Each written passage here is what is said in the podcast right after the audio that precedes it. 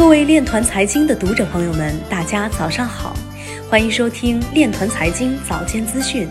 今天是二零二零年十月十一号，星期日，农历庚子年八月二十五。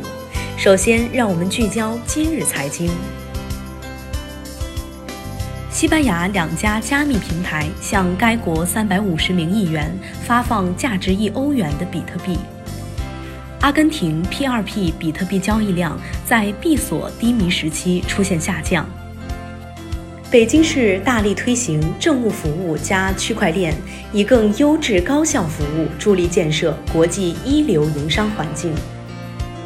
广东支持利用区块链解决游戏账户安全等问题。ETH 2.0世界不需要 Square 这样的支付处理器。已有十一家纽交所上市公司官宣持有比特币，占流通量的百分之三点二。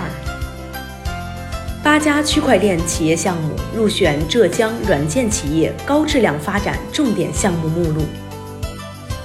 Coinbase 业务和数据副总裁将离职。谭和林说，数字货币会在试点城市落实双层运营体系。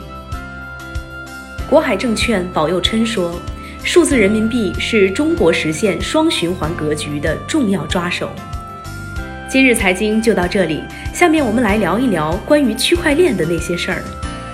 国家电网有限公司董事长、党组书记毛伟明透露，国家电网公司将以电为中心，延伸价值链，着力打造新的效益增长点，加快能源大数据中心、能源区块链。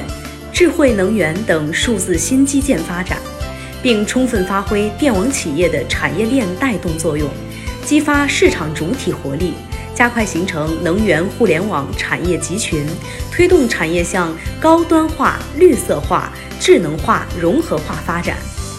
以上就是今天链团财经早间资讯的全部内容，感谢您的关注与支持，祝您生活愉快，我们明天再见。